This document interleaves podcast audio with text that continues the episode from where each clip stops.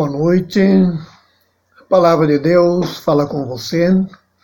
Sou Elmar Santoro, pastor na comunidade evangélica de Confissão Luterana em Ivaiporã.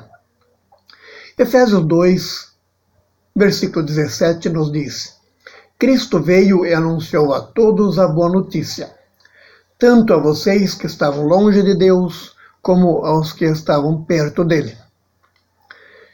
Olhando para o texto, olhamos para o termo longe. Longe talvez diga respeito aos gentios, o perto aos judeus. O povo eleito sempre esteve mais perto de Deus, pelo menos no passado, é o que nós aprendemos. Mas o que importa mesmo é que hoje Jesus nos alcança a todos, sem exceções e sem discriminar ninguém. Claro que, pelo modo instituído por Deus, há que se ter a vontade e também a voluntariedade para se achegar ao Mestre. Próximo de Deus e em paz. Essa é a condição daqueles que buscam defender vidas e buscam a Deus continuamente. Nenhum ser humano merece por si só a paz de Jesus.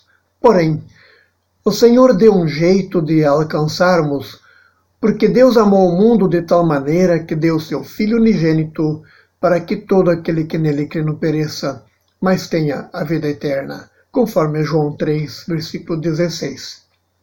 E ao fazer isso, Deus nos livrou do castigo que merecíamos e das consequências que deveríamos sofrer. Essa paz né, nos liberta da morte e nos dá esperança. É uma verdadeira remissão de pecados, perdão imerecido e gratuito.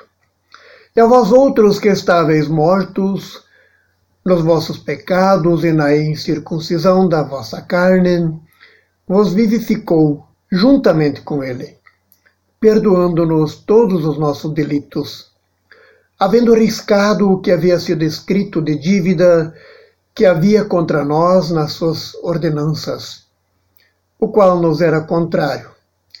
Tirou-o do meio de nós, cravando-o na cruz, conforme Colossenses 2, versículo 13 e 14. Se qualquer pessoa parar para refletir sobre isso, verá que foi e é coisa extraordinária, visto que o natural seria cada um pagar por seus erros mas Jesus se entregou em sacrifício único e suficiente, em prol da salvação de toda a humanidade. Nada mais há que se fazer pela remissão de pecados, senão tão somente aceitar a Cristo como Senhor Salvador, além de crer que Jesus o ressuscitou dos mortos. Apenas isso. Oremos. Oremos juntos com Martim Lutero que diz: Querido Deus, como é que pode ser? Eu não mereço o que me faz essa pessoa, mas eu também preciso olhar para trás e pensar para além de mim, a saber como estou distante de ti. E aí eu descubro que tenho muita culpa no cartório, um longo registro de pecados, e isso me condena. Por isso tenho a obrigação de endireitar o que está torto e de dizer: Senhor, perdoa. Eu também quero perdoar. Amém.